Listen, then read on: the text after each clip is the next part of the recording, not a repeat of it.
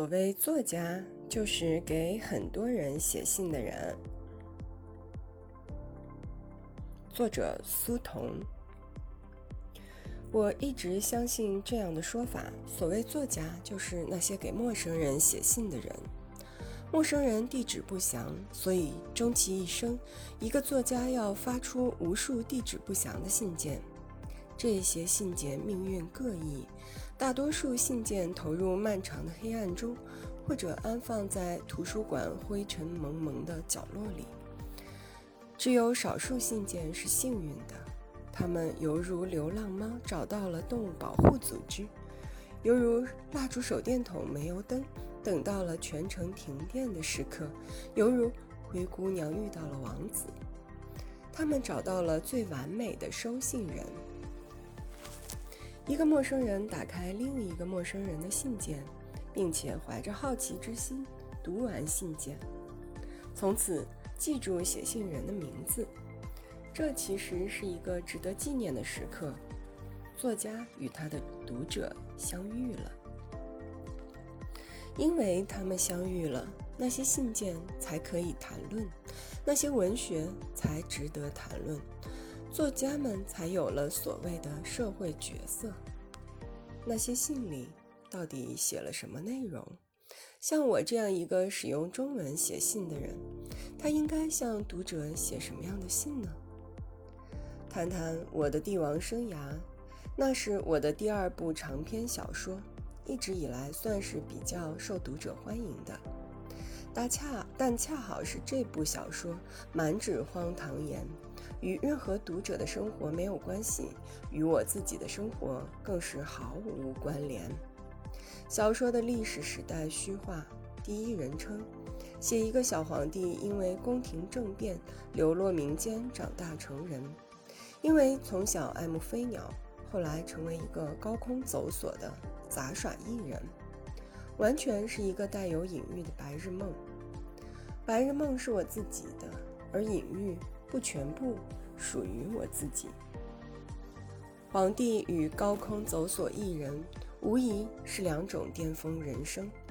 一个青少年很容易做皇帝梦，也很容易做高空走索的梦。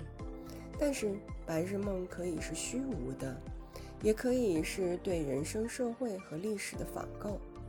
如果仿构的态度严肃，这个白日梦可以变得与哲学一样严肃。而且具有不可思议的放射性。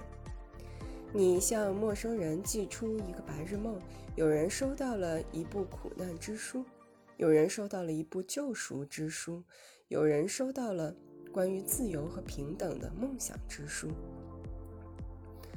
有人则坦率地告诉我：“你写的小皇帝也好，走索王也好，都没有打动我。我是被你书里描写的那些鸟打动了。”这就不错了。作家的社会角色由那些信件的命运来决定。无论写信人如何解释他的动机，也无论他使用什么样的信封，信件使用什么文字，写作的意愿其实殊途同归。用最简短、最可靠的话语来说，当然是表达人生、社会与思想。我的、你的、他的、我们大家的。这人生要打动读者，这社会要高度仿真，这思想要闪烁征服的光芒，并不容易。这也是很多作家患有失眠症的原因。